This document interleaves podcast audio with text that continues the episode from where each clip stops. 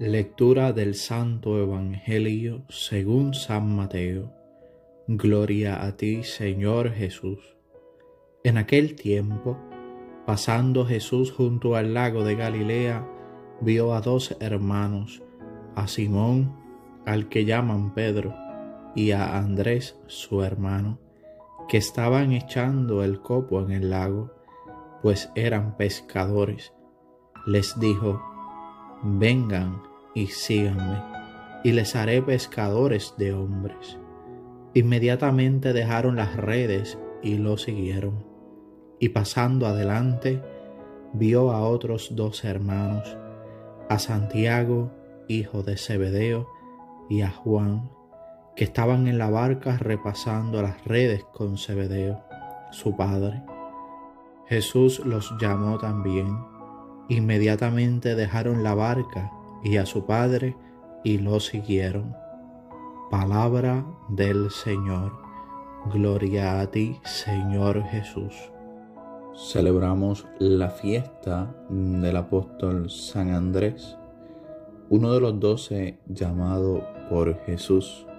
Cada persona en esta vida tiene una ocupación natural, es decir, un empleo, algo con lo que se gana la vida y lleva el sustento a su hogar, quizás a su familia, si es casado y tiene hijos, quizás algún hijo que sostiene a sus padres que ya no pueden valerse de un trabajo propio para llevar el sustento al hogar. Esto es una realidad cotidiana. Muchas personas diariamente se levantan temprano, quizás en la mañana, para ir al trabajo, a buscar el sustento. Esta realidad queda reflejada perfectamente en el Evangelio que acabamos de escuchar. El lago de Galilea era el lugar de trabajo de muchas personas que iban allí todos los días a pescar a buscar el alimento diario, el sustento para la familia. Y Jesús pasa por el lago de Galilea. Y al pasar ve a dos hermanos, a Simón al que llamaban Pedro y a Andrés su hermano. Y ellos probablemente no se dan cuenta de que Jesús está por allí, pero Jesús sí los ve. Jesús ve que están trabajando en el oficio de pescadores. Ellos, al ser llamados por Jesús con las palabras vengan y síganme y les haré pescadores de hombres, dejaron inmediatamente las redes y le siguieron. Jesús sale al encuentro de nosotros no con una ocasión extraordinaria, sino precisamente sale el encuentro de cada persona en las ocasiones ordinarias de la vida.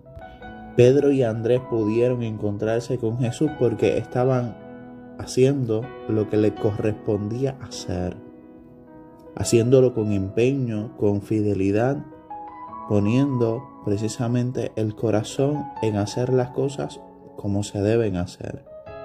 ¿Qué habrá sentido Pedro y Andrés en su interior al ser llamados por Jesús?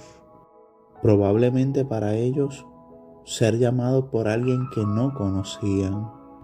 Quizás por la mente de Pedro y Andrés pasó el pensamiento de que Jesús podía haber sido un empresario que les iba a dar un mejor trabajo. Y ciertamente no hay mejor trabajo que trabajar para el Señor. Una pregunta nosotros debemos hacernos como discípulos del Señor. Y es si en las realidades cotidianas de nuestra existencia nos estamos encontrando con Jesús. Jesús sale al encuentro allí, donde nosotros laboramos ordinariamente, pero podemos reconocerle podemos escuchar su voz que nos llama constantemente a un encuentro con Él para vivir en su amor? ¿Cuáles son las redes que hay que dejar a un lado para poder seguir al Señor libremente? Pedro y Andrés no se amarraron a las redes que tenían, sino que se abrieron a la experiencia de Jesús, a seguir al Señor que llama. Que cada uno de nosotros pueda escuchar la voz de Jesús que se hace presente en medio de nuestra vida y que no deja de llamarnos para que vayamos al encuentro del Señor.